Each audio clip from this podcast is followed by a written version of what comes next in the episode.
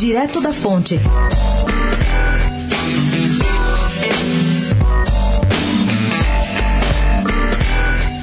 A eleição de 2020 para prefeitos e vereadores ainda está longe, mas já tem gente fazendo contas a sério. Uma dessas lideranças é hoje senador Major Olímpio do PSL, cuja meta é transformar o partido do presidente Bolsonaro, campeão de votos em outubro passado, numa força política real, que deixe de ser uma legenda só de cúpula para ser também uma força capilarizada Brasil afora. No caso de São Paulo, a intenção do senador, como ele tem dito a amigos, é lançar o maior número possível de candidatos a prefeito. Até aqui, entre os 645 municípios paulistas, o PSL não controla nenhum. A legenda levou Bolsonaro ao Planalto, conseguiu eleger 52 deputados federais, 76 estaduais, tem as maiores bancadas nas assembleias de São Paulo, Rio, Paraná e Espírito Santo, mas sabe que, se bobear, o seu PSL vai fazer alianças municipais que no final serão dominadas por políticos locais de outras legendas. As convenções, ao que tudo indica, devem acontecer em junho. E uma das pedras no caminho